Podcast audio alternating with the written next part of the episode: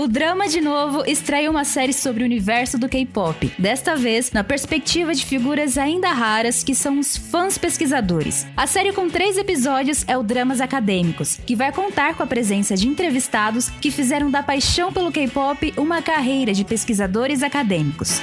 Oi, aqui é a Verônica Rocha. E aqui é a Laís Ávila. E, e esse, esse é, é o Dramas Acadêmicos.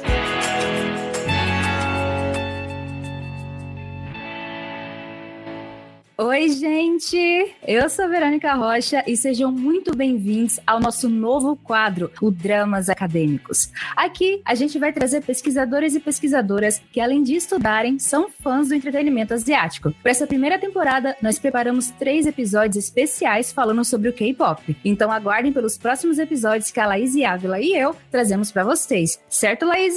É isso mesmo, Verônica. Olá, gente, eu sou a Laís Ávila e sejam muito bem-vindos ao Dramas Acadêmicos. O nosso intuito com este novo quadro é mostrar que o entretenimento asiático, além de aproximar a gente de outra cultura, seja com músicas, dramas, filmes, etc., também é um campo de estudo. E para nos ajudar nessa maior aproximação com o K-pop, a nossa primeira convidada apresenta em sua tese de doutorado, chamado Metamétodo K-pop, Comunicação, Entretenimento e Prosumo, apresenta que esse fenômeno global vai muito além do que um gênero musical. Gente, temos a honra de ter conosco a Kizzy Gonçalves Brito, aqui no nossa estreia do Dramas Acadêmicos. Ela é doutora e mestre pelo programa de pós-graduação em Estudos de Cultura Contemporânea, o ECO, da Universidade Federal de Mato Grosso, da linha de pesquisa Comunicação e Mediações Culturais. Foi bolsista da Coordenação de Aperfeiçoamento de Pessoal de Nível Superior, o CAPS, em ambas as ocasiões. É bacharel em Comunicação Social em Publicidade e Propaganda pela UFMT desenvolve pesquisas e projetos interdisciplinares nas interfaces entre os campos de comunicação, cultura e economia, especialmente sobre indústrias de conteúdo, cultura pop, capitalismo e globalização, e atua na área de produção cultural, consultoria e educação como membro da Para Tudo Artes, coletivo interdisciplinar e residência artística sediado em Cuiabá, Mato Grosso, e a minha boca ficou até seca. Seja muito bem-vinda, Kizzy. Muito obrigada por ter topado participar desse episódio. Uma honra tê-la aqui conosco. Imagina, eu que agradeço pelo convite e espero poder contribuir com esse novo quadro de vocês e sanar um pouquinho das dúvidas que possam surgir a respeito do K-pop. Aí vai contribuir demais, menina, porque olha, a gente leu a, a, a sua tese falando, nossa, cara, a gente conversava, debatia é, entre a gente, entre os outros episódios também do, do Drama de Novo. Você deu um nome, porque a gente discutia. Exatamente. Eu acredito que muitos dos consumidores, né, do entretenimento coreano, não só do K-pop, mas também passando pelo K-pop, quando a gente passa assim é, a entender um pouco de como é que funciona, né, esse essa indústria realmente que, que não é à toa que tem esse nome, né, no caso da Coreia do Sul, essa indústria de entretenimento, né, como é que isso funciona de uma forma interligada entre os dramas, entre a música, a gente começa a perceber que realmente é um pouco mais intrincado, né, mais complexo do que pode parecer a princípio princípio. Eu acho que essa percepção é um pouco coletiva, né, entre os consumidores do gênero, mas teorizar sobre isso às vezes sobra um pouquinho para quem, né, além de consumidor, também está na área acadêmica, está pesquisando sobre, né, tanto a cultura pop em si, quanto experiências de consumo, né, através das mídias. Kizzy, você pode falar assim quando e como foi o seu primeiro contato com o entretenimento asiático? Bom, é, particularmente eu acredito que eu tive um contato tardio né, para entre os consumidores do gênero. Eu fui, apesar de ter ouvido falar, eu não era consumidora de nenhum tipo de entretenimento asiático, pelo menos não sabidamente, porque no Brasil a gente teve esses é, animes, mangás sendo transmitidos na televisão aberta desde a década de 80. Então, conscientemente, né, eu não era uma consumidora do gênero até entrar na faculdade, tá com meus 20, 22 anos, quando eu fui introduzida por colegas, por amigos, né, por pessoas que eram do meu círculo de amizade que já consumiam isso há muito tempo, inclusive, claro, descendentes de japoneses que moram em Cuiabá, que são, inclusive, uma fatia expressiva, né, acho que da população aqui e da população no Brasil em alguns centros urbanos, como é o caso de São Paulo. Eu fui apresentada, primeiramente, aos animes, né, é, não, não era muito consumidora dos mangás, mas fui apresentada aos animes no momento que a internet já, já não estava engatinhando mais, né? Eu tive amigos que conheceram essas produções na televisão, mas já baixavam nos primórdios da internet, naquela dificuldade toda de você encontrar os episódios e as legendas, às vezes um no site, um no fórum. E eu fui apresentada ainda na época que essa que a internet já não engatinhava, mas também não era esse boom, não era essa facilidade que a gente tem hoje com tantos fãs subs brasileiros que trabalham, né, difundindo esse tipo de conteúdo. Então eu assisti através de DVDs, né, que as pessoas, que meus amigos gravavam, né, é, que distribuíam comigo, e depois fui conhecendo também toda a rede de comércio informal que a gente tem em São Paulo na Liberdade. Tem um extenso comércio de doramas, né, de animes, de mangás e é claro, né, versão brasileira, né? Não é nada licenciado, não é nada oficial, mas são pessoas que fazem a gravação desses episódios, né, que são disponibilizados pelos fansubs, e eu vim a conhecer através disso. Então, meu primeiro contato foi com os animes, né, as animações japonesas, e depois, e bem depois, né, uns seis, sete, oito anos para frente, é que eu fui fazer essa migração, que eu acredito que seja uma migração natural aqui no Brasil também, do consumo do anime para os doramas coreanos, e depois dos doramas eu acabei entrando no K-pop que é um desvio que no meu caso, né, no meu percurso pessoal, foi dessa forma, mas que eu identifiquei durante a minha tese que é um caminho tradicional aqui na América Latina, dos fãs, né, que são fãs hoje de K-pop, que começaram pelos animes também, começaram por produções japonesas e que acabaram então conhecendo através deles as produções coreanas. E já que você ficou no assunto no, quando você iniciou, né, começou a conhecer os outros, é, a música, o K-pop, o gênero musical, pode falar pra gente qual que é o seu grupo favorito? Tipo assim, dando indicação já, né? Tipo, ai, gente, olha, eu, eu curto muito tal grupo, é muito bom, entendeu? Te, teve, é, é, sei lá, comeback agora.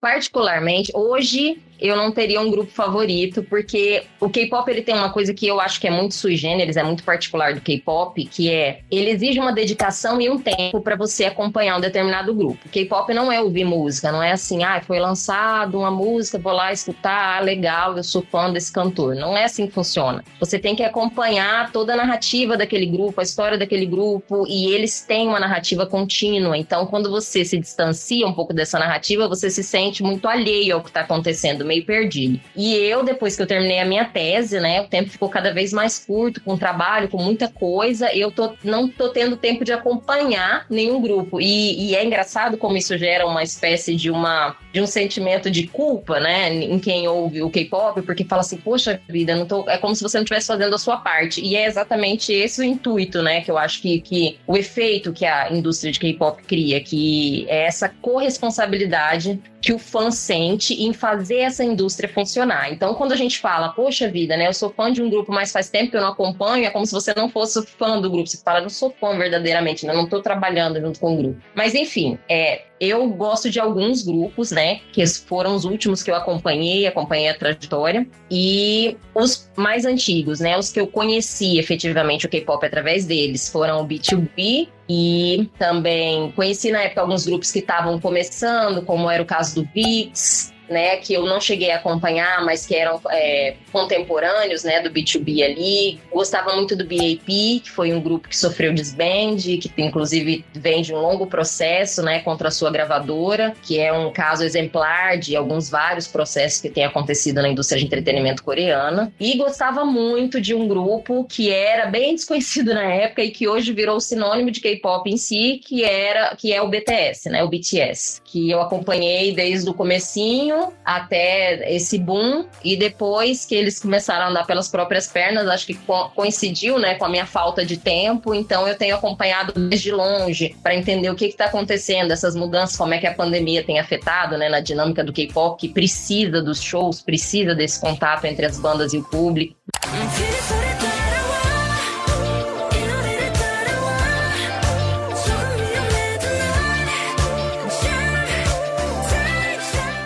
Mas basicamente, né, eu comecei a ouvir K-pop por causa desses grupos. Embora eu tenha conhecido grupos femininos antes, por contato com coreanas, eu estudei com duas coreanas, numa oportunidade que eu tive antes, quando eu tinha cerca de 24, 25 anos, e elas que me apresentaram, né, alguns grupos femininos que hoje já são da segunda geração, já são grupos aposentados, mas que eram bem famosos na época, né, como o 21, como as Wonder Girls, né, que tiveram um revival, mas já, já se aposentaram novamente ou seguiram carreira solo.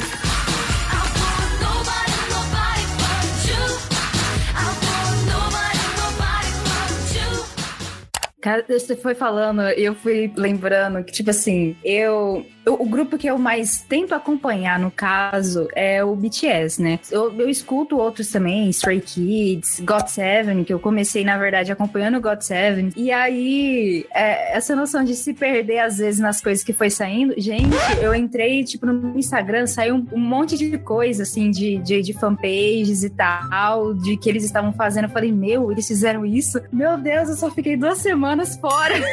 eu que já tá acontecendo? o rumo do, do, do, da situação Exatamente. O que, que gente... está acontecendo? A gente fica perdido mesmo. Eu, você tava falando aí que eu tava, meu Deus, acho que eu estou passando por este momento.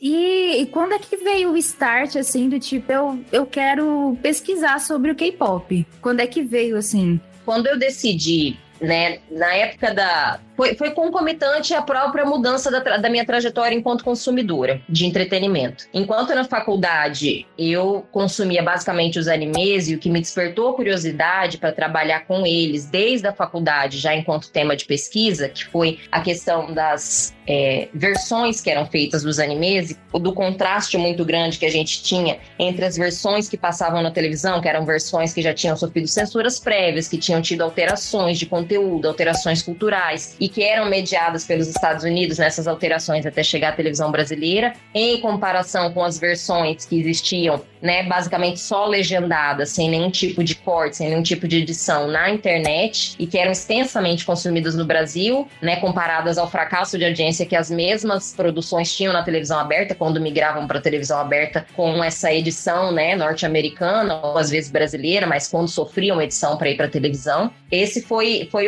a minha primeira curiosidade, né, enquanto consumidora, porque eu estava consumindo os animes naquele caso. Então, essa era a minha dúvida principal. No mestrado, eu aprofundei esse tema de pesquisa, né, ainda em relação a, aos animes, né, eu aprofundei um pouco a minha pesquisa, mas para o doutorado, que já tinha um tempo a mais, né, na verdade, se a gente for considerar entre o momento que eu termino a minha tese de a minha dissertação de mestrado até o momento que eu entro no doutorado, um ano, um ano e pouco depois, até a finalização, quase seis anos depois, foi o tempo da mudança, né, no consumo, né, de não que eu deixei de consumir animes, mas o anime foi a porta de entrada para todo o entretenimento que a gente considera asiático, né, seja através dos filmes chineses, dos, dos dramas taiwaneses, dos dramas sul-coreanos, do K-pop. Então, o anime é a grande porta de entrada do fã latino-americano para esses conteúdos. Então, foi, na verdade, contemporâneo essa minha mudança, esse redirecionamento no consumo. Ela surge surge justamente porque eu tive uma mudança de olhar enquanto consumidora, né, de conhecer o K-pop e foram vários momentos, não foi uma coisa assim que eu conheci e já pensei em fazer como tema de pesquisa. A primeira vez que, que eu ouvi falar do K-pop foi aqui, através de um dorama que eu assisti, que eu nem sabia que era coreano, comprei na Liberdade, enfim, assisti e descobri que o ator principal do dorama era cantor e que tinha uns vídeos dele no YouTube e eu achei aquela coisa muito curiosa, mas assim, nada que tenha passado, ah, um interesse acadêmico. Depois disso, eu cheguei a fazer, a estudar nos Estados Unidos por alguns meses e lá eu conheci duas coreanas que faziam aula comigo e elas ouviam muito K-pop, ouviam grupos femininos, né? E eu também achei muito curioso, fui ver os clipes na época, achei muito divertido, muito bem produzido, era um extremamente bem produzido, né? Acho que a, o fato da produção ser muito impecável em termos de figurino, em termos de montagem, em termos de imagem, né? Aquilo chama muita atenção, principalmente em contraste contraste com os clipes norte-americanos, né? Que eles são. É uma narrativa, é uma forma de construir a narrativa muito diferente, né? A forma de encadear a narrativa asiática e a forma de encadear a narrativa tradicionalmente americana, eu não vou falar ocidental, porque, né, eles têm um monopólio no ocidente, não são os únicos, mas a gente conhece basicamente a forma narrativa americana. É muito diversa, é muito diferente. Então, essa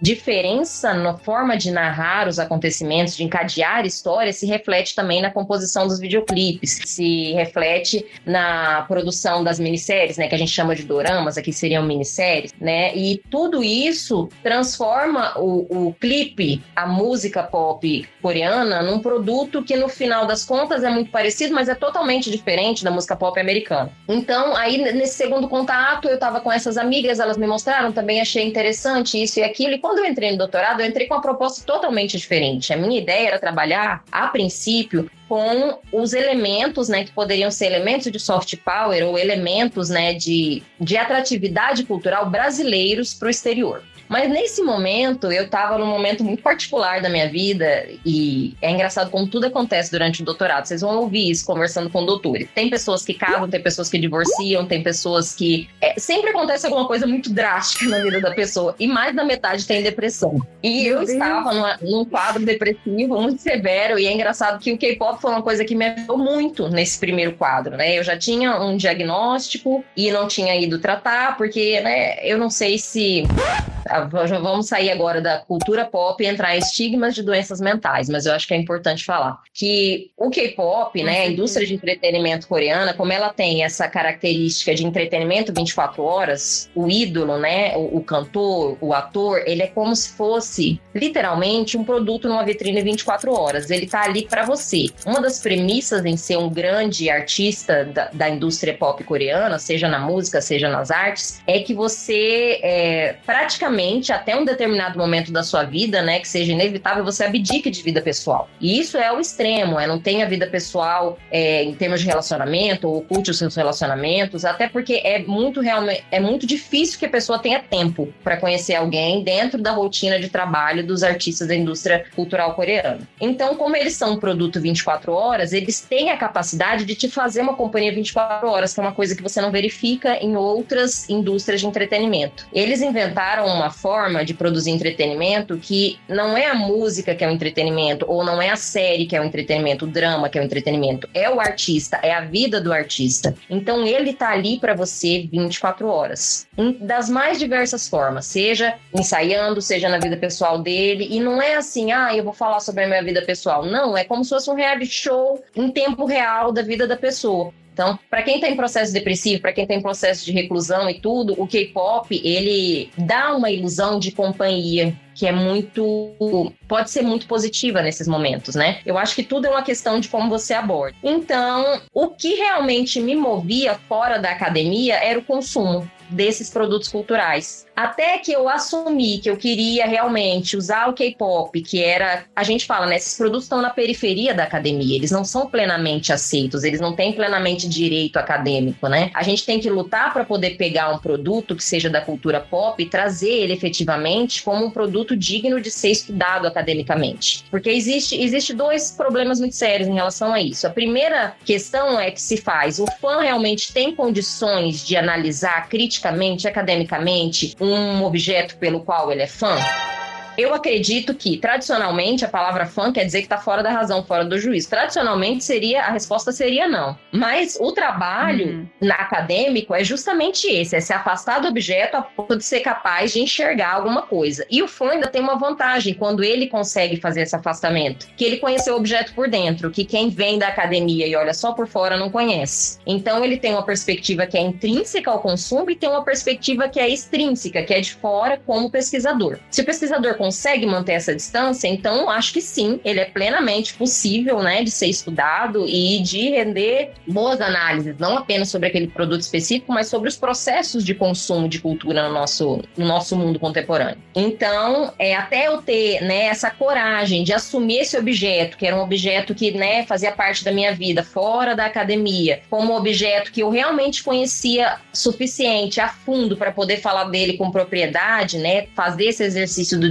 distanciamento, demorou um tempo, né? Eu fui até a metade do doutorado relutando com o tema e mudei no segundo ano de doutorado. Então, é, ele não foi assim pensado de começo, não foi algo que eu quisesse, foi uma coisa que eu tive que lutar ali internamente, porque a gente também tem esse preconceito, né? Nós, os, os acadêmicos, a gente não está imune a nenhum tipo de preconceito, então a gente também pensa, será que eu vou conseguir fazer? E tem os medos que são muito peculiares dos fãs, que é aquela coisa, será que depois de eu ter feito esse trabalho sério e de eu olhar para isso do jeito que eu estou olhando, ainda vou ser capaz de gostar?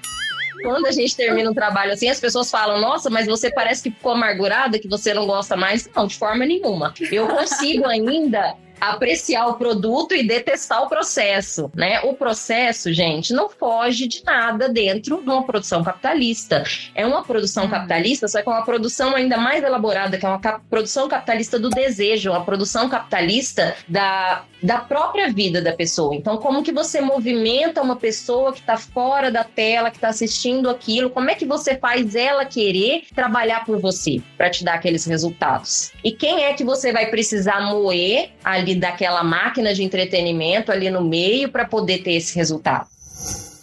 Você acha que é, com todo esse processo, e obviamente com o mundo olhando agora para o K-pop, as empresas estão tomando mais cuidado no sentido, não, vamos afastar determinado idol, porque realmente não tem como forçar a pessoa se apresentar dessa maneira. A gente vê agora idols que estão se afastando por problemas com saúde psicológica também, né? Que são ansiedade, depressão. É, eu vi o K-Pop Evolution, que é aquela série do YouTube Premium, que é, o Can Daniel, né? Não sei se eu falo o nome do, do rapaz direito, mas ele era do One on One, ele iria se apresentar como é, artista solo, né? E uns tempos depois estava lá a legenda que ele tinha se afastado por conta de ansiedade, depressão e tal. Você acha que essa questão da mundialização, realmente acho que para ter uma, uma limpeza de imagem, assim, da, das empresas com cuidado em relação a seus idols, eles vão tomar um pouco mais de providências em relação a cuidados extras com, com esses idols? Olha, eu acho que isso já tem acontecido. Tanto é que seria impensável você pensar, por exemplo, nos anos de 2005, que alguém se afastou para tratar a ansiedade. Isso, dentro da própria cultura coreana, é fora de cogitação. A Coreia do Sul tem uma extensíssima jornada de trabalho. Quando a gente pensa que os idols são massacrados, não são só os idols. A gente pega uma Coreia do Sul num contexto de um neoliberalismo que é perverso dentro do país em que todos trabalham desse jeito. Antes mesmo, né, de, da gente entrar no K-pop, existe uma tendência entre os jovens sul-coreanos, né, que eu falo assim, entre 20 e 30 anos, eles costumam chamar o próprio país de Heo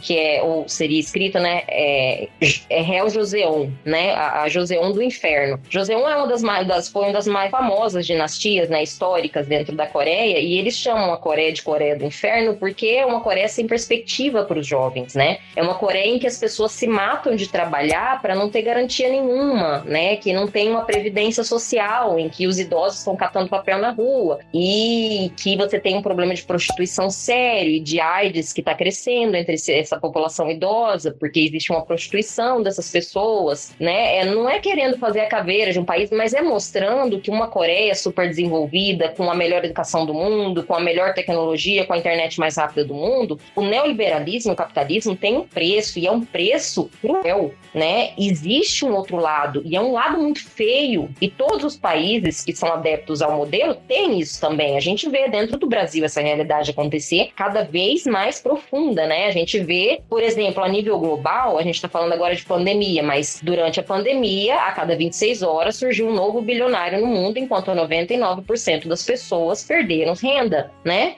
Muitas delas foram jogadas para a extrema pobreza. E a gente tem que lembrar que dentro do, do mundo ou dentro de um país, a ideia é a mesma. Os recursos são limitados. Se alguém juntou bilhões, juntou de outras pessoas. Não tem como juntar de recursos que são finitos sem alguém ficar sem. Então, para construir essa Coreia potente, essa Coreia industrial, né, com essa economia monstruosa que foi assim um crescimento meteórico, um crescimento sem precedentes no mundo, né? Depois do final da Guerra da Coreia, até o que a Coreia é hoje, até o que a Coreia representa hoje no mundo capitalista globalizado, isso teve um preço, um preço social, né? Teve uma geração inteira que se matou aí no sacrifício, que é a geração anterior a essa que a gente está vendo, que está entrando dentro do K-pop, né? Que são os artistas, que são os pais de, desses artistas, os avós principalmente. Eles literalmente se mataram para estar tá hoje sem direito nenhum. Tem que estar tá, assim: se os filhos deram muito certo na vida, os filhos conseguem bancar esses idosos, senão os idosos estão por conta própria e morando em condições precárias e tudo isso. Então, esse lado né, da economia coreana cobrou seu preço. Isso é na sociedade inteira. Então, o idol não é uma exceção. O idol se matar de trabalhar para um coreano não é exceção nenhuma. É assim que a coisa funciona. Uhum. Então, na verdade, ele é um privilegiado porque ele ainda tem a, un... a oportunidade única de se transformar em um bilionário, um bilionário. Coisa que os outros, por exemplo, quem está trabalhando ali escrevendo roteiro para as webtoons, escrevendo roteiro para os doramas, para quem está ali na gravação dos programas de auditório onde os, os artistas estão se apresentando, eles às vezes vão para o trabalho na segunda, na Real Chosun, e saem na sexta. Eles dormem no trabalho porque não tem tempo de ir para casa. Se alimentam mal, comem pouco. Então, quem é o idol na fila do ponto sofrimento coreano. Só que isso dentro da Coreia, não é isso fora. Fora, quem a gente conhece são os idols? São seres perfeitos, eles são praticamente elfos, né? Eles são perfeitos na aparência, eles são perfeitos na educação, eles são perfeitos no talento, eles sabem de tudo, desde cuidar de criança até atirar arco e flecha com o pé. É uma, é uma gama de, de capacidades que um ser humano normal não deveria comportar e que eles comportam com 19 anos. Então, existe um investimento pesado ali naquelas pessoas e a gente gente vê aquilo tudo montado, eles muito bem vestidos, muito bonitos, né? E você não imagina que passa por todo esse sofrimento. A gente a maioria dos fãs não, não, imagina. A maioria das pessoas, quando olha para a Coreia do Sul, imagina um país extremamente rico, não imagina a parte pobre. E é isso que eu falo. Quando a gente se abre para o mundo, a gente não mostra a sua frente. As costas, se tiver, né, com a bunda de fora, aparece também. Então, todo país neoliberal, toda economia neoliberal, ela tem essa bunda de fora, e a Coreia do Sul não é diferente. Só que quem entra conhecendo o K-pop, né, e vê aqueles semideus, aqueles elfos perfeitos maravilhosos, imagina que eles sofrem o que eles sofrem. E quando a gente descobre isso, os fãs globais ficam muito enfurecidos e querem cobrar suas providências. E a indústria pensa, tá, e o que, que eu vou fazer agora? Então, Agora começou a se abrir essas possibilidades de, olha, fulano não vai se apresentar nessa temporada, não vai estar tá nessa turnê. Por quê? Porque ele está com crise de, de, síndrome do pânico, ele vai estar tá se tratando. Isso era impensável há 10 anos atrás. Isso já foi uma conquista desse olhar global para dentro da Coreia, dessa exigência dos fãs de um tratamento melhor para os seus idols, né? Não estou dizendo que todos eles sabem de todo esse processo que leva a isso, mas eles sabem que, que o querido deles está sendo maltratado e isso já é suficiente para um fã cobrar providências. E como a indústria de K-pop é interdependente, ela fala, eu preciso de você, o fã se sente no direito de falar, bom, você precisa de mim, mas então você também vai fazer a coisa certa. Isso acontece desde dentro da Coreia e o fã internacional aprende muito a entrar no jogo deles. Não é como se a gente quisesse editar as nossas regras daqui de fora. A gente quer editar as nossas regras, mas dentro do jogo que eles jogam. Então o fã entra no jogo. Ah, então eu tenho que me inscrever, eu tenho que ter a carteirinha, eu tenho que doar o fã clube, eu tenho que assinar o canal tal, beleza. Mas então eu quero que tenha descanso, que tenha férias, não quero que emenda uma turnê na outra, não quero, não quero, não quero, que senão eu vou acabar com vocês nas redes sociais. E isso acontece. cancelamento tá aí para todo mundo. Nós vivemos na era do cancelamento. E o cancelamento uhum. digital para uma indústria de entretenimento é a morte. Então, eles vão começar a zelar, pelo menos visivelmente, aparentemente, vão começar a zelar mais pelos seus artistas. Se esse artista realmente está tendo acompanhamento psicológico, nós não sabemos. As doenças mentais são tabu no mundo inteiro, mas especialmente na Coreia do Sul. Na Coreia do Sul, a gente tem caso de idol que se suicidou e que conta abertamente em carta deixada que foi ao psiquiatra. O psiquiatra, em vez de acolher a pessoa que está com sofrimento, com depressão, com tudo isso, ela vira e fala: Você não tem dó dos seus pais, de todo o sacrifício que eles fizeram por você? Você falar isso com uma pessoa que tem depressão é a mesma coisa que incentivar ela ao suicídio. Então, assim, para qualquer Nossa. tipo de profissional de saúde mental que ouve o que você lê nessas cartas de suicídio, você vê que a sociedade coreana tem um problema sério em lidar adequadamente com essa questão do sofrimento mental, porque para eles o sofrimento é intrínseco. E não só para eles, não é só cultural, como se o coreano fosse um ser de luz, abençoado, que está acostumado ao sofrimento. Isso é uma característica de todas as sociedades de base cristã. Kizzy, tem um documentário na Netflix, o nome dele é Explicando, e tem um episódio sobre o K-pop, onde duas apresentadoras, é uma entrevista com duas apresentadoras de uma rádio, e elas, fazem, elas falam o seguinte, abre aspas, mesmo no mercado coreano, sempre discutimos o que é o K-pop. Basta ser uma banda coreana ou inclui apenas idols, fecha aspas. Na sua tese, você fala que o K-pop é um metamétodo e que vai muito além do, do gênero musical. Você pode explicar um pouquinho para os nossos ouvintes o que seria o metamétodo? Vamos lá. A ideia do metamétodo se apoia num tripé. Meta é alguma coisa que fala sobre ele mesmo. Um metamétodo de entretenimento, e eu coloco entretenimento em geral e não coloco música, é um método que de gerar entretenimento para as pessoas que se baseia no registro continuado do próprio processo de produção. Tá, o que, que é isso? Não adianta eu chegar e lançar uma música com cinco garotas ou seis garotos dançando ali, cantando, sem as pessoas terem uma vinculação com aquilo, porque é só mais alguma coisa no mercado fonográfico mundial que está lotadíssimo de coisas. Então, o que, que eu preciso fazer? A coisa que mais move as pessoas, o que mais engaja, o que mais é, envolve as pessoas desde sempre no mundo, e isso a gente pode falar de religião, a gente pode falar de sociedade, a gente pode falar em qualquer perspectiva, são as narrativas. As narrativas dão sentido à vida das pessoas. E as narrativas podem ser narrativas é, é, religiosas sobre a origem do mundo, são narrativas sobre o sentido né, da vida em coletividade, são narrativas políticas de construção da sociedade. As narrativas têm esse poder de ilustrar e de mostrar caminhos, né, para nós. Então elas são muito envolventes. A gente tem esse, essa facilidade de nos colocar, né, no lugar do outro dentro de uma narrativa. Então as narrativas estão aí desde sempre, desde as pinturas rupestres, né, na, na literatura, depois com a escrita, nas novelas, nos filmes, né, a gente vê que tudo essencialmente que realmente tem o potencial de envolver as pessoas exige uma continuidade, exige um encadeamento de ideias, né? E o K-pop resolveu fazer não só música, mas resolveu fazer uma narrativa. Essa narrativa é uma narrativa de produção de um duplo produto. O primeiro produto é a música. Aquela música que ele vai entregar no final, aquele clipe com as pessoas dançando. Essa é uma parte só. Isso jamais poderia ser considerado K-pop hoje. A segunda parte desse produto que ele está produzindo é o próprio idol que está performando aquela música. Porque como o idol é um produto 24 horas, você vai acompanhar ele desde os primeiros momentos ali dentro daquela indústria, né? Porque tem toda uma parte anterior que a gente vai ficar sabendo nessa narrativa durante esse processo, mas a gente não viu, não foi registrada. Algumas indústrias, né, algumas empresas tentam registrar isso desde antes. Então, eles fazem, por exemplo, reality shows para selecionar trainees para quem sabe virarem artistas. Então, é uma forma deles começarem a narrar o processo mesmo antes do debut de um grupo, né? Do lançamento de um grupo no mercado. Então, o K-pop é esse método de se produzir uma narrativa que conta tanto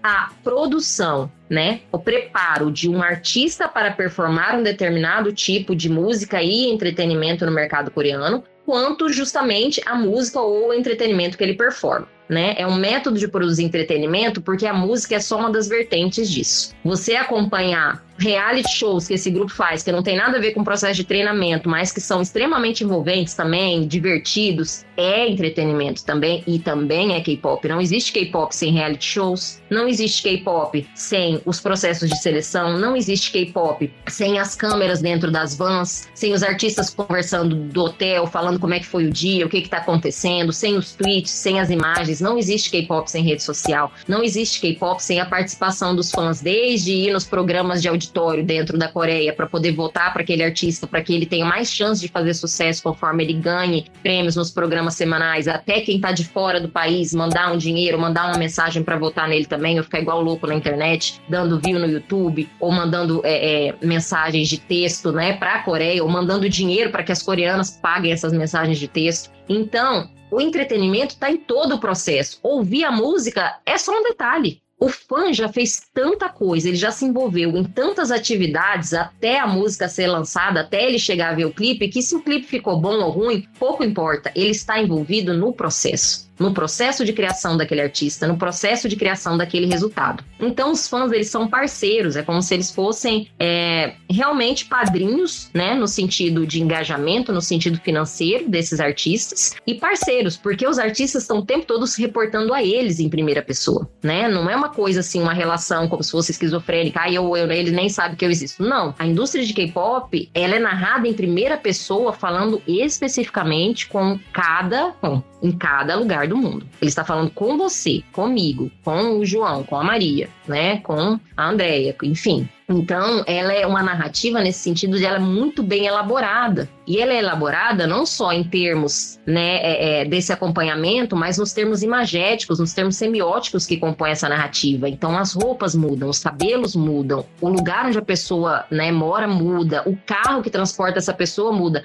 A gente tem indícios de que o nosso trabalho está dando resultado ou não está dando resultado o tempo todo, semioticamente. Sem o artista ter que me dizer, nossa, foi um fracasso, trabalho é melhor. Você nunca vai ouvir isso dentro do K-pop. Você vai ouvir pedidos de desculpa. Nossa, nós fracassamos, nós prometemos trazer coisas melhores da próxima vez, né? Não desistam, né? Continuem acompanhando a gente. Então, é, é uma relação que é muito polida, né? De um determinado ângulo, ela é muito educada, ela é muito polida, e ela leva você justamente a assumir também essa responsabilidade pelo fracasso, pelo sucesso. Então, ele é um metamétodo, porque se a música for boa ou ruim, não importa, eu tô envolvida desde o começo em uma série de atividades que permitiram aquela música chegar ali até aquele ponto e sair no YouTube.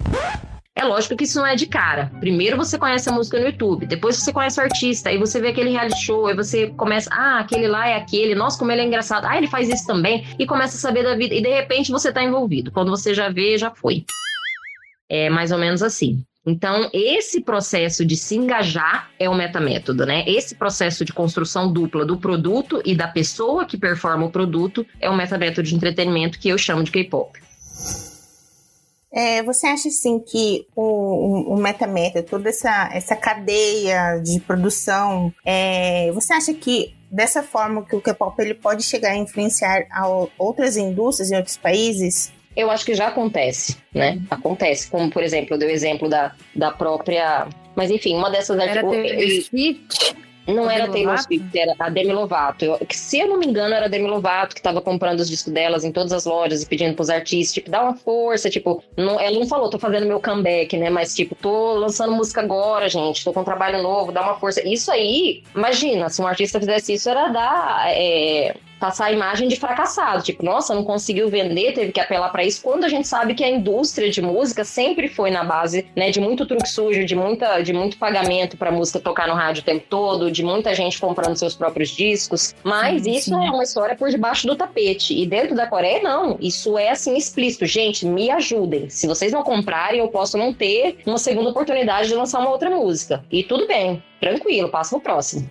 E nos Estados Unidos isso era impensável, e você já vê isso. Você vê também o Justin Bieber pedindo pro pessoal, assistir a minha live, eu não sei o que, não sei o que. Isso não acontecia, né? Você vê, por exemplo, também a presença agora deles é do BTS, exclusivamente, né? Quando eu falo que não foi, não foi a indústria coreana que ganhou passe livre, né? Foi o BTS e alguns anexos. Uhum. Mas depois que o BTS teve acesso tranquilo a todos os prêmios mundiais de música, que quer dizer música americana, no máximo música europeia, assim como o Oscar, né, que era o prêmio de melhor filme americano, né? Agora, pra vocês verem, olha só, eu falo, não é coincidência que depois de tudo isso, depois desse boom do entretenimento asiático, que já começou com o entretenimento japonês, mas ao contrário da Coreia, a diferença né, básica entre o Japão e a Coreia, que o Japão sempre teve vergonha da sua indústria de entretenimento e nunca assumiu ela como filho legítimo. A Coreia, quando percebeu que isso ia dar bom, né, na linguagem mais atual, que ia dar bom para eles, eles abraçaram o filho e falaram: gente, cuida que é por aqui. O caminho é esse. E o Japão jamais quis. O Japão tem aquela coisa, não, a gente quer levar para o exterior as artes tradicionais, a nossa cultura tradicional, a cerimônia do chá. E o pessoal, anime, anime, anime. Pô, não, cerimônia do chá.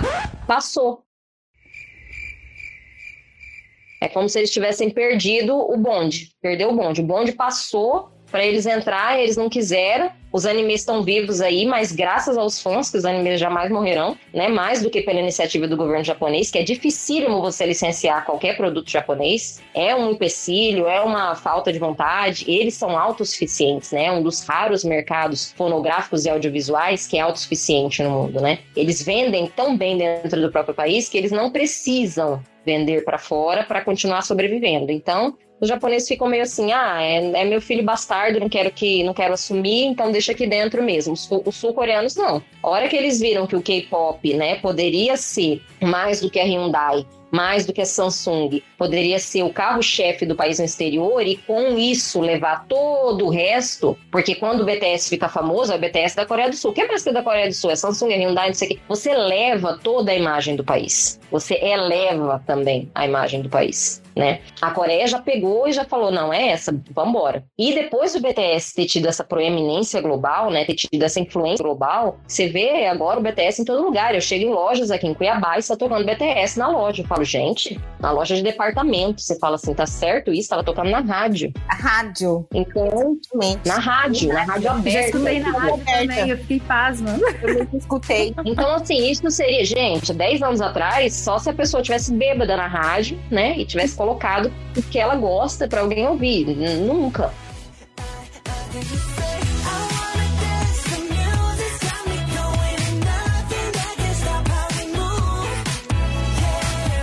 Então, se você pedir, se a pessoa vai falar, desculpa, eu não tenho essa música para tocar. Então, depois que, que o BTS conseguiu isso, né, e que abriu, eu falo, essa janela de visibilidade para a Coreia como um todo, isso para comida coreana, para as marcas coreanas, para a indústria de beleza coreana. Eu tenho uma amiga, essa amiga coreana que estudou comigo há muito tempo atrás, ela fala, gente, eu não sei até hoje porque a Coreia tá tão famosa assim, você quer que eu te mande alguma coisa daqui? Aí eu falo, nossa, eu escrevi uma tese inteira sobre isso, eu vou mandar para você ler. Aí ela fala, ah, você tem que me mandar, porque eu não entendo.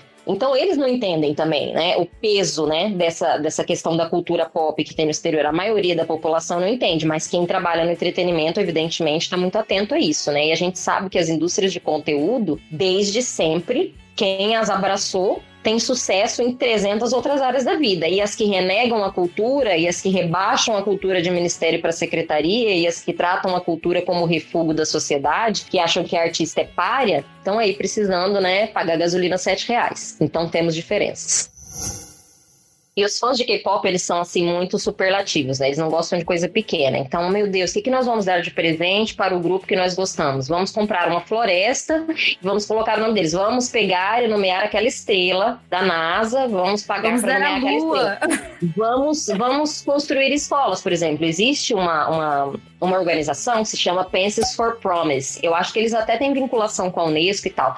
Eles constroem escolas em lugares muito carentes. E fandom do BAP, até hoje, até hoje colabora com a Places for Promise para construir escolas na África em nome do BAP, que já nem existe mais. Então, é, eles são muito engajados nisso, tipo, se o grupo, e, e, e dentro do, do, entretenimento coreano, eles gostam muito, né, de expor, não que sejam efetivamente qualidades intrínsecas dos membros, mas eles gostam de colocar né, esses artistas num, num pedestal moral também. Então, eles são íntegros, eles são aparentemente honestos, eles são preocupados com o mundo, eles são preocupados com o futuro, com as crianças, né? Tudo isso. Então, os fãs falam: ah, beleza, então é preocupado com as crianças, vamos construir escola para criança. Ah, é preocupado com as florestas, vamos adotar uma floresta. Ah, vamos plantar não sei o quê. E eles fazem, e, e é impressionante a capacidade, a capacidade de mobilização desses jovens. E o que é mais curioso ainda é que justamente esses ideais, que são muito amorfos, porque o K-pop jamais, dentro da Coreia, né, e explicitamente, eles jamais vão se posicionar politicamente. Mas como eles defendem a honestidade, como eles defendem o meio ambiente, as crianças e tal, dentro do discurso global, que a gente está vivendo uma polarização que não é característica do Brasil, mas em vários lugares do mundo, né, a gente tem visto o ressurgimento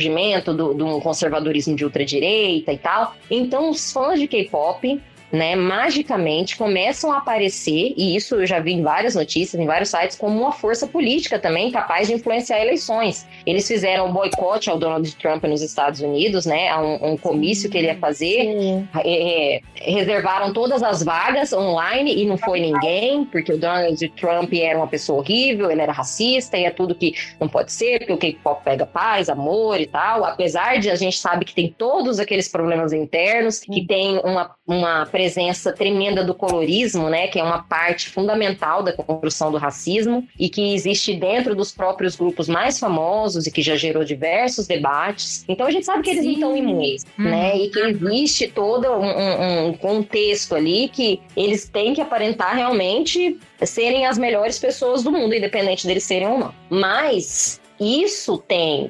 fundamentado ações dos fãs politicamente no sentido de contra pessoas que têm discursos abertamente, né, é, fascistas ou contra determinados grupos minoritários, enfim. Então, não só nos Estados Unidos, mas a gente tem visto cada vez mais os fãs de K-pop agindo em votações online, agindo em, em em comícios, agindo como uma força política, né? Influenciando como uma força política. Esses jovens, eles têm utilizado esse conhecimento minucioso do funcionamento das redes, que eles né, usam isso como ninguém, eles conseguem, eles conhecem todas as brechas, todos os truques, to, tudo. Se tiver um buraco que dá para eles mobilizarem a favor do grupo deles, eles vão conhecer. Eles estão utilizando todo esse know-how tecnológico para influenciar determinadas decisões ou determinadas né, é, é, posicionamentos políticos. Isso tem sido uma, uma coisa que tem crescido, né, como um fenômeno. A gente tem que observar isso, por exemplo, nessas eleições aqui no Brasil, para ver se isso vai, aqui no nosso país, vai aparecer de alguma forma. Mas já tem aparecido no exterior e é um fenômeno muito curioso, porque é uma coisa impensável, né? O K-pop jamais conscientemente iria se meter com política. E tem uma coisa que você tinha comentado antes é, sobre essa questão do, do colorismo e tudo mais. Aí eu tava lendo a sua tese e aí tem uma parte que você fala sobre o Yang Jong-in e me chamou a atenção porque ele foi considerado atualmente o precursor renegado do K-pop nos anos 90, né? Introduziu na mídia coreana uma imagem masculina divergente da conversionada na época. E aí eu fiquei vendo do tipo que, me corrija se eu estiver enganada, de que ele era um mestiço, né? Então, tipo, acho que a, a Core... o público coreano no, na época meio que, pô, mas tipo, você não tem cara, tipo, de, de, de estrangeiro, né? E, enfim, mas meio que está agindo como um, cantando muito em inglês, não sei, dançando de uma maneira. Eu achei a performance dele, da, acho que era a Rebecca, que eu tinha visto o link, muito parecido com o Michael Jackson. E, mas, ó, tipo, ok, aceitável o Michael Jackson porque ele é estrangeiro, mas você, né, meu querido, você não é. E aí eu fiquei pensando, tipo, nos idols estrangeiros atualmente na indústria do K-pop. Claro que a gente tem esse, esse tempo, né, do tipo, pô, década de 90, ok, uma época um período. É, agora, 2021, por exemplo, a gente tem, não sei, a Lisa do, do Blackpink, que é, ok, estrangeira, é da Tailândia, o Bambam, da Tailândia também. A gente tem a Momo, que é do Japão, é, o Jackson, que é da China.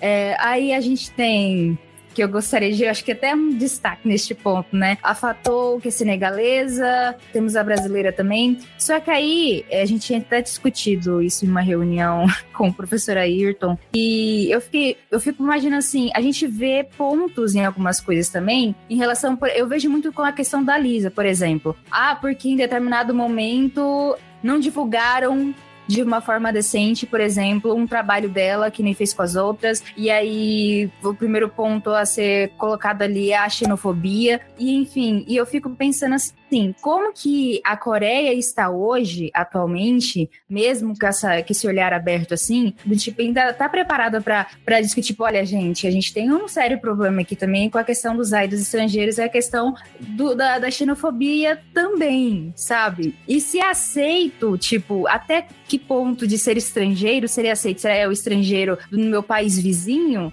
que é ok, é mais aceito? Ou ainda vou ser mais relutante com uma estrangeira do tipo do Senegal, ou uma brasileira, ou, sabe? Eu não sei se eu consegui me fazer entender nessa pergunta, mas, tipo assim, é, a este ponto, né, da questão dos estrangeiros e K-pop tendo já essa janela aberta, né? É, e eu acho que os fãs globais ajudam em um sentido, né, nessa questão, é, olha, eu acho que esse ponto não foi muito legal, é, da questão mesmo da xenofobia, tudo mais, é, eles estão abertos para esse tipo de, de discussão ou ainda não? Olha, é, é difícil, é engraçado, né? As pessoas sempre falam para mim assim: nossa, mas você escreveu essa tese toda sobre você já foi na Coreia? E aí eu falo: não, nunca fui na Coreia. Aí as pessoas uhum. ficam assim, tipo, ah, mas com que autoridade que você fala, né, sobre isso?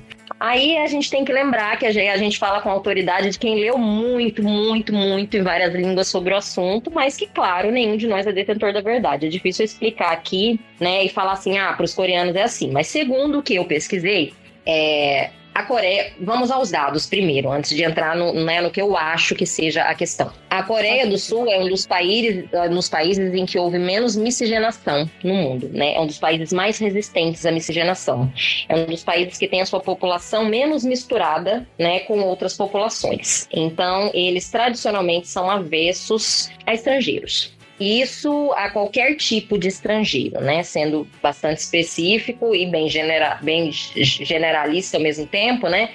Eles são, é, é, tradicionalmente, historicamente, são um grupo étnico que se manteve fechado em si mesmo, né? Raramente ou minoritariamente se permitiu misturar com outras pessoas. E esse problema é um problema que existe na Coreia até hoje. Muitas pessoas, né, estudantes, é, trabalhadores que estão ali dentro da Coreia relatam casos de xenofobia. Existem bares que não permitem a entrada de estrangeiros, né? Existem uma série de estabelecimentos que tem na porta, inclusive já, já são casos até que ficaram conhecidos. É um dos países mais resistentes e mais intolerantes a estrangeiros. Então, é, temos esse ponto né? Esse é o ponto que a gente tem que partir daí. Com certeza, uhum. o que eu posso afirmar que dentro do K-pop, a iniciativa de trazer pessoas de outros países faz parte, sim, de uma tentativa de parecer não xenofóbico, né? Porque se eu tenho um público que é global uhum. e se eu amo as pessoas do mundo inteiro, como é que eu amo as pessoas do mundo inteiro menos no meu país? Por favor, não venha aqui, vá embora.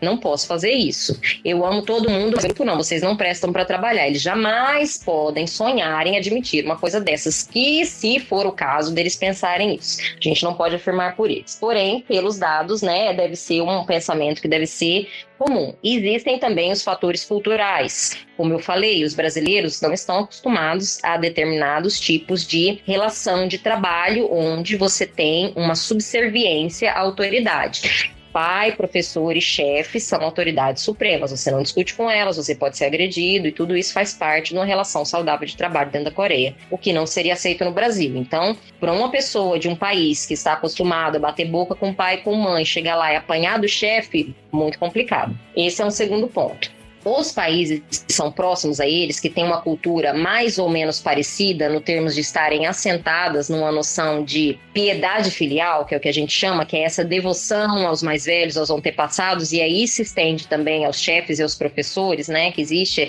né, essa, essa grande, esse grande discurso, né, de falar, nossa, os professores são estrelas, são tratados, o imperador japonês, né, a única pessoa que não precisa, né, fazer reverência para ele é o professor, que não é verdade, na verdade, mas é, existe toda uma relação com a educação que é muito diferente de países que estão mais afastados daquele, daquele entorno. E isso também é real. Então, se for para trazer pessoas, né, que, que, sejam submetidas àquela relação de trabalho, que a gente sabe como é que é que funciona dentro da Coreia, é mais fácil que sejam pessoas que já estejam acostumadas, pelo menos, com o mesmo nível de hierarquia, com o mesmo nível de piedade filial, de comprometimento que se espera de uma pessoa diante do chefe, do pai ou do responsável. Isso também é real. Porém, nós temos que lembrar que a Coreia não se dá muito bem com seus vizinhos historicamente né? Apesar de ser uhum. um país que tinha uma relação muito estreita com a China, depois de todo o tempo que o Japão ocupou a Península Coreana, que basicamente foi uma das últimas colônias modernas, né?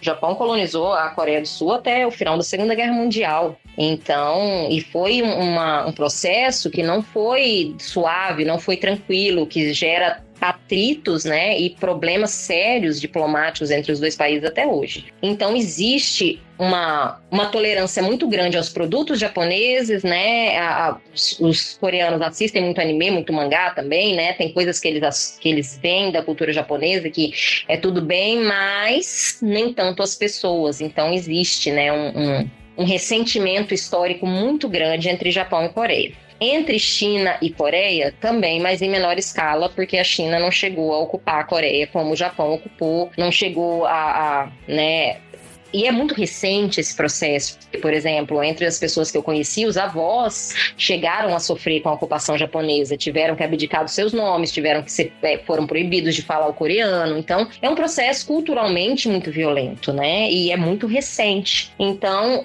por mais que, que a gente veja que tem, ah, tem uma integrante que é japonesa, tem um integrante que é chinês, isso é um esforço deliberado, consciente da indústria para demonstrar esse lado global do K-pop. Mas, claro, as audições globais também, que muitas empresas fazem, também demonstra isso, né? Hoje em dia a gente tem a SM fazendo audições globais, a gente tem outras grandes empresas, né, das Big Four fazendo audições globais. Então, isso é uma maneira de falar, ah, estou aberto a procurar no mundo inteiro, mas pelo perfil acabo encontrando só aqui mesmo. Então, tem isso. Eu acredito que essas exceções são para provar assim, não, olha só, nós estamos abertos mesmo. Mas quando a gente vê o tratamento real, como você falou, essas pessoas, a gente vê que não é a mesma coisa. E, por exemplo, é, é, eu não sei qual foi dessas integrantes, eu não sei se é alguma dessas que você citou, que ela tinha um cabelo crespo, bem volumoso, uma menina muito bonita, eu não sei qual que é. E que agora a menina já tem tanto pó branco na cara, o cabelo dela tá tão liso, tão espichado, que eu já não reconheci ela num, num dos, dos, trabalhos mais recentes do grupo que ela integra. Então, assim, houve um embranquecimento paulatino dessa menina a partir do debut, para que ela correspondesse aos padrões dentro da Coreia, porque não adianta o mundo inteiro gostar do grupo se a Coreia não gostar, se ele não for viável dentro da própria Coreia, o grupo não deslancha.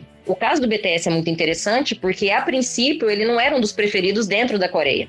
E isso é, é, é muito raro de acontecer que um grupo que tenha uma, uma aceitabilidade muito maior no exterior acabe depois fazendo sucesso dentro da Coreia do Sul. E toda a indústria de entretenimento deles precisa que o grupo faça sucesso lá também, porque senão é inviável. Eles precisam ganhar os programas semanais que são lá dentro, que são votados pelos coreanos, que você não tem como votar daqui de fora. Né? Existe uma série de fatores que passam por dentro especificamente da Coreia. Então, se o fandom conseguir mobilizar os coreanos que estão lá dentro, ótimo. Se não conseguir, pode ser amado no exterior que vai fracassar do mesmo jeito. Então eu vejo que essas integrantes, esses integrantes de outras nacionalidades, são um esforço para demonstrar que eles estão abertos muito mais do que na realidade eles estão, porque a gente vê que o tratamento dado a esses integrantes muitas vezes é controverso e que existe, né, é, essa tentativa constante de embranquecer né, as pessoas, dos cremes clareadores, a gente vê o tempo todo esse whitewashing, né, que eles falam, que é esse banho branco que passam nas fotos, a gente sabe, quem assistiu um show ao vivo sabe que eles são morenos, muitas vezes tem a pele morena escura e, e eles parecem transparentes nas fotografias. Então, é, é muito comum que isso aconteça, o colorismo é muito forte,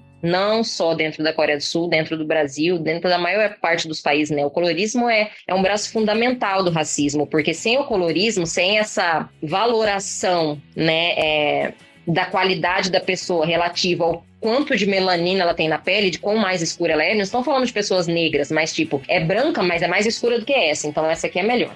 Então, colorismo é isso, né? É essa, essa valoração das pessoas pelo tom da pele delas. Ela não precisa ser necessariamente negra, ela só precisa ser um tom mais escuro do que a outra. Então, quem é um tom mais claro vai ser sempre valer mais, vai ser mais bem avaliado dentro do sistema do colorismo do que quem tem a pele mais pigmentada, seja ela de que cor for.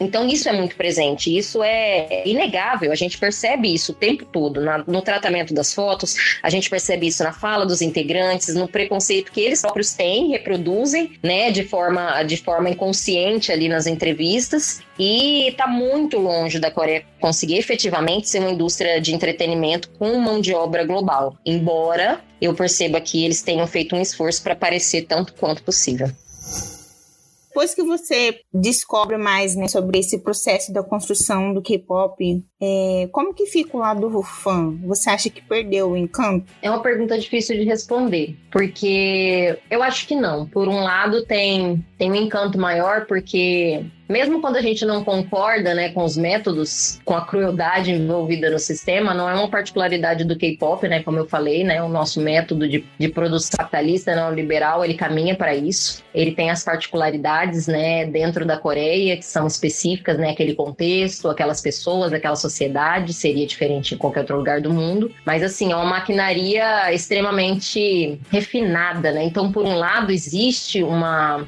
um encantamento com o nível de complexidade, né? Que, que essa máquina de entretenimento que eles criaram adquiriu e com um nível de complexidade psicológica, filosófica, não só material, né? Você vê que ele é multidimensional e é difícil você explicar o sucesso ou o fracasso ou, ou o engajamento dos fãs de uma perspectiva única. Existem vários motivos, né? E tem motivos que muitas vezes são inconscientes e tem motivos que muitas vezes é, não são os verdadeiros motivos pelos quais a gente se orgulharia de falar que gosta de alguma coisa. Então, existe uma série de coisas que influenciam. Então, existe um fascínio que ficou pela complexidade, né? Por tudo isso que eles criaram, que é, é, é de certa forma é, é grandioso, né, na, na, sua configuração. Mas eu, se eu pegar, por exemplo, ah, eu já vou pegar para assistir alguma coisa de um grupo. Eu acho que é, o meu afastamento do grupo não é por ter compreendido a maquinaria, né? Como é que ela funciona, mas pela falta de tempo. Porque ele continua sendo fascinante. É como a gente entender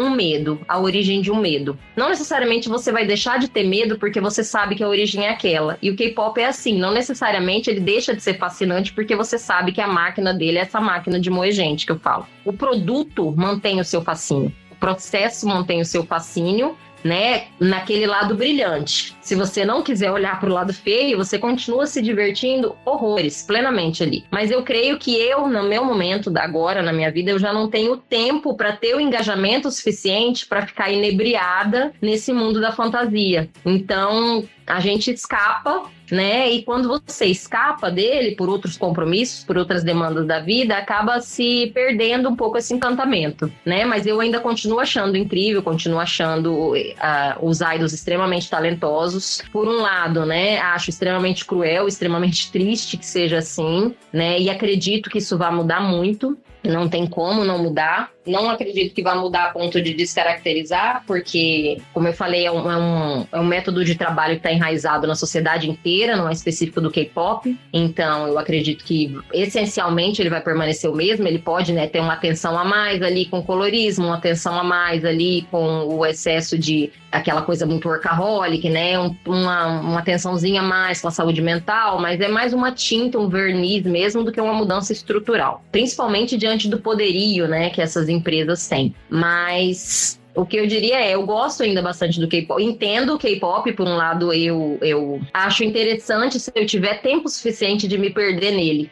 Gosto muito. Porém, ultimamente eu não tenho esse tempo. Então, o, o K-pop ele precisa necessariamente da atenção. Por isso que eu falo que baseia na economia da atenção. Se você tira a sua atenção dali, é difícil você voltar. É difícil você voltar, porque ele exige tempo, ele exige tempo, tempo, tempo, tempo, tempo, tempo, tempo. E o tempo é a nossa moeda mais cara hoje. Então, para nós, jovens adultos, né, fica um amor assim mais saudoso, bastante pé atrás quando a gente é acadêmico também. Sim. E uma observação, assim, é, é mais um. Eu gosto de observar para para ver como é que vai evoluir o fenômeno, com uma percepção um pouco mais acadêmica mesmo e menos de fã com o tempo esse produto, esse trabalho, né, do como TCC e tudo mais, para me aprofundar mais com o K-pop, eu acho que e depois da, dessa entrevista, com, dessa conversa com, com você, eu realmente já, eu já tinha pensado nisso, né, do tipo, sabe aquele momento, tipo, hum, eu preciso rever o, o meu ser fã. De, sabe? Tipo, que tipo de fã eu sou em, em, várias situações, assim, porque às vezes você faz, consome de uma maneira, é quando você fala, putz, cara, eu acho que eu tô fazendo isso de uma maneira é, é que não é legal, né? Numa maneira não, não saudável, assim, tipo, de, em vários aspectos, sabe? É, e eu fiquei me policiando, e eu estou me policiando ainda mais né, né, depois desse trabalho, em afastar e ver o objeto de longe, né? Mas eu não acompanhava tanto o K-pop, né? Até que no dramas acadêmicos, eh, no drama de novo, eu prefiro é, estudar um pouco mais aí os dramas e tal. Agora tô com Lacorn, viciado em Lacorn. É, tô vendo Belly pra caramba. Então, tipo, uma outra coisa que eu tô achando interessante é que eu já estou vendo, peraí, eu preciso pisar um pouco o pé no freio para poder entender esse mercado, né? Para ver o, ponto e tal. Já fiquei atenta em, um, em, em uma, uma, situação que apareceu ali do tipo, putz, mas será que isso é legal ou não? Então, eu acho que todo esse processo, eu acho que com a Laís também, né, amiga, é de você realmente gente poder entender o que, que a gente consome, né? Poder entender o que eu consumo, é difícil e doloroso.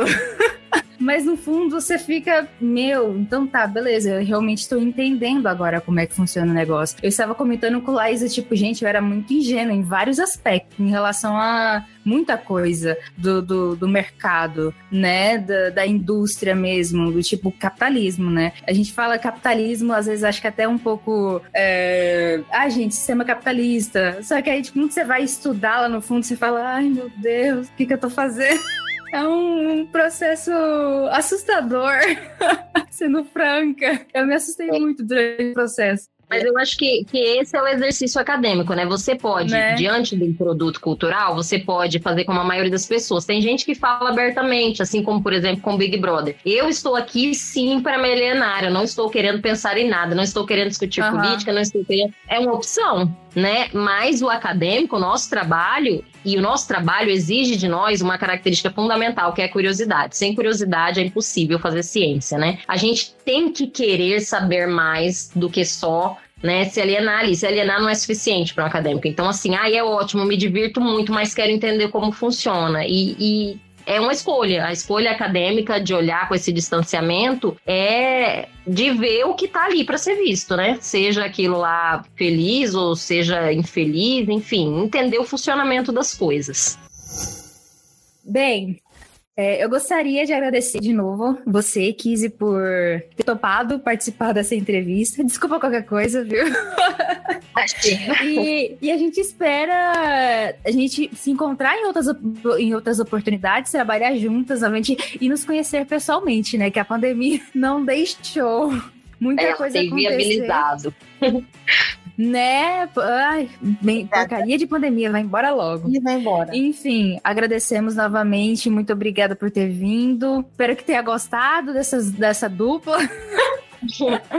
Imagina, eu espero ter ajudado a né, pelo menos é, abrir alguns caminhos aí para vocês pensarem para o K-pop de uma forma menos convencional, de uma forma diferente, observar ele de um outro ângulo, porque a gente não tem, né, principalmente dentro de cultura, das ciências sociais, a gente não tem uma fórmula de bolo, né? Isso foi o K-pop, eu olhando com a minha experiência agora. Eu acredito que outros autores, outras pessoas, outros fãs, né, olhando vão ter outras experiências, coisas para concordar, para discordar. E Espero ter contribuído um pouco aí nesse caminho de descoberta, né, e de crítica do que a gente consome, que é sempre muito importante. Pode ter certeza que foi uma, assim, uma contribuição imensa, é, não só enorme, enorme, é, mas também assim para nós como fãs e profissionais, né?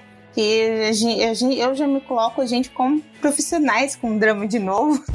Indo pro caminho, calma. Estamos aí.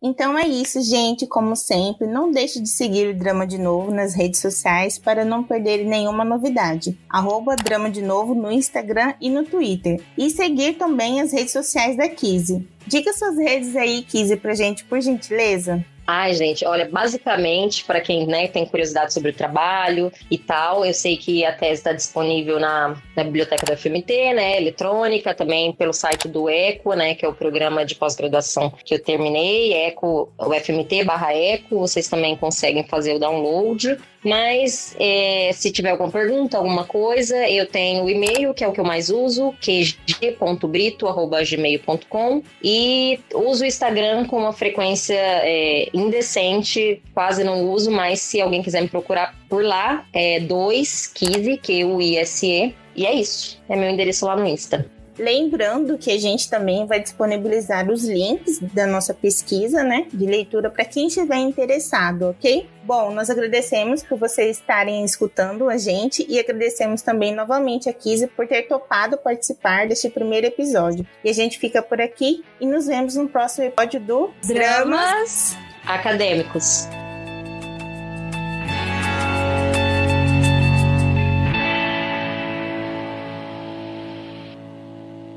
O Drama de Novo e os episódios do Dramas Acadêmicos estão na sua plataforma de áudio favorita.